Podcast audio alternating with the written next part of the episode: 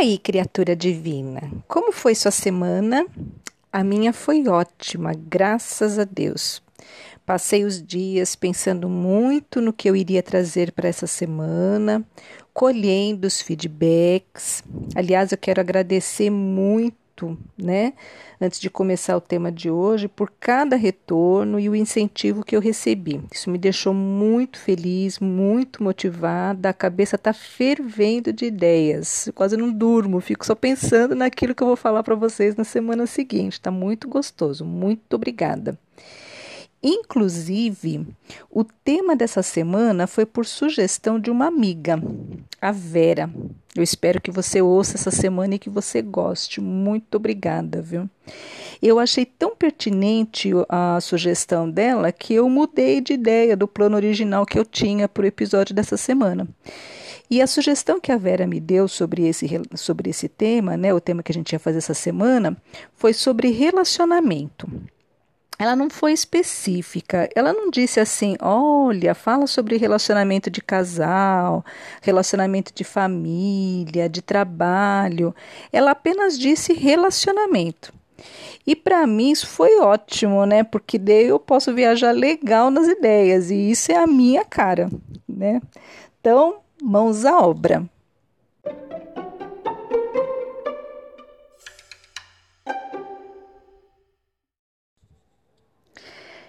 Sei se você já percebeu, mas tudo na nossa vida envolve algum tipo de relacionamento.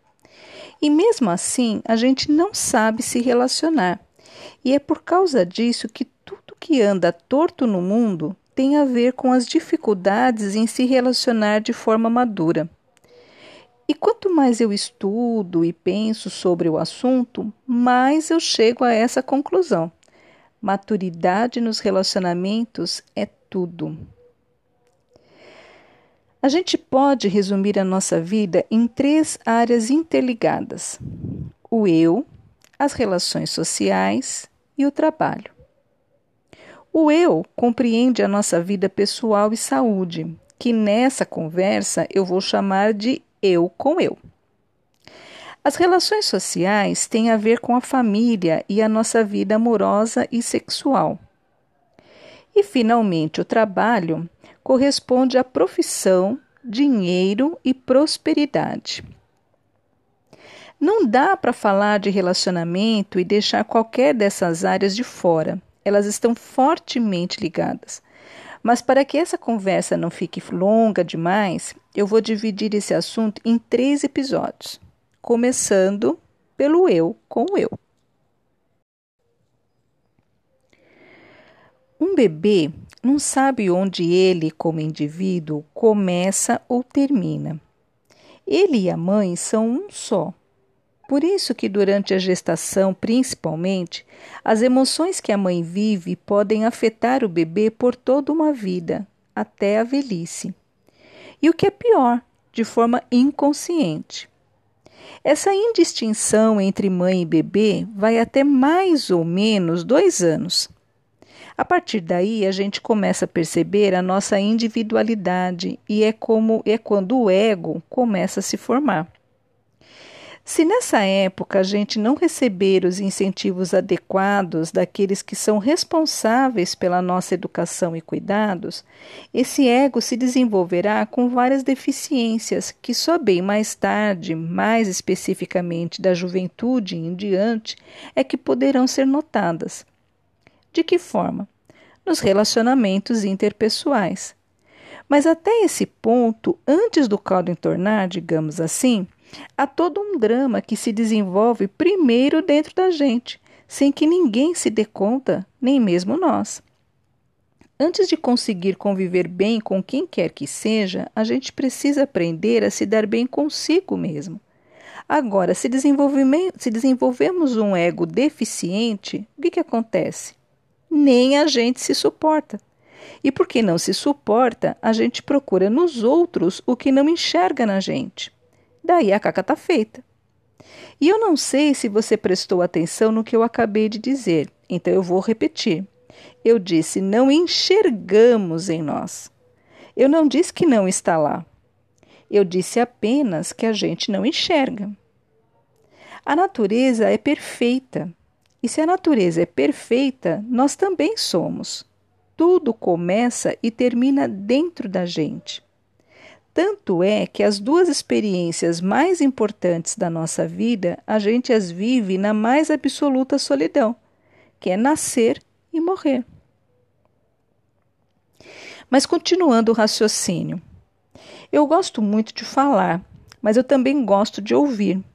E toda vez que eu paro para ouvir uma alma vivendo qualquer tipo de conflito externo, à medida em que eu vou prestando atenção às coisas que a pessoa não diz no seu discurso, eu logo identifico a ausência de certos hábitos indispensáveis para o desenvolvimento de uma boa relação consigo mesmo, que são: primeiro, silêncio externo. Você consegue passar um dia sozinho em casa, sem ninguém contigo, com rádio, TV desligado, sem redes sociais?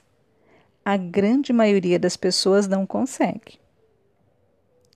Segundo, busca de ferramentas de autoconhecimento. Isso pode ser desde livros, palestras, até terapia mesmo, por que não? Nós temos um hábito muito danoso que é procurar médico só quando está doente e achar que terapia é para gente doida, quando é justamente o contrário. A gente faz terapia para não ficar doido. Eu sei que no Brasil fazer terapia não é um recurso disponível a todo mundo. Eu mesma já vivi umas situações bem delicadas nesse assunto. Em determinadas épocas eu tinha dinheiro, mas eu não tinha tempo. Em outras eu tinha tempo, mas eu não tinha dinheiro. Mas eu aproveito e deixo uma dica bem legal aqui, aproveitando o assunto. Procura um grupo de autoajuda baseado nos 12 passos de AA.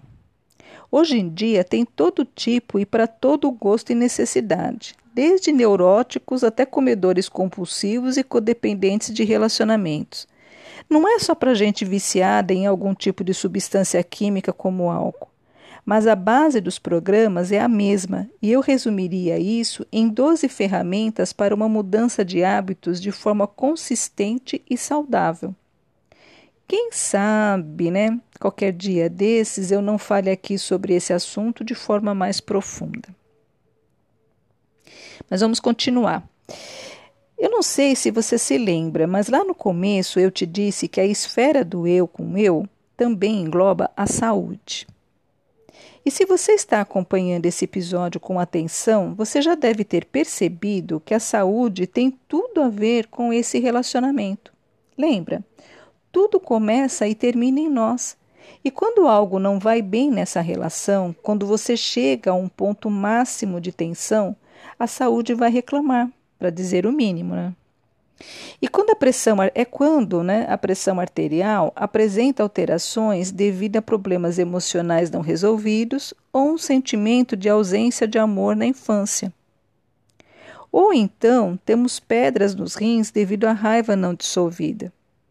Isso só para citar dois exemplos, porque a lista é infinitamente infinita. É aquela velha história. Quando a gente não para, a vida para a gente. De que forma? Através das alterações na saúde. E como anda a sua saúde? Lembrando que, segundo a OMS, saúde é um estado de completo bem-estar físico, mental, social e espiritual, e não somente ausência de enfermidades. Eu poderia passar o dia falando só sobre a importância de você olhar para si mesmo em busca de encontrar o ser integral que você é e não sabe, mas que só saberá se buscar coragem para isso. E mais do que coragem, vontade de tornar sua vida melhor do que tem sido. Não importa o quanto ela esteja boa agora. Na semana que vem, vamos falar sobre o segundo elo da base da vida, as relações sociais, família, relações amorosas e sexo. Te aguardo no próximo episódio.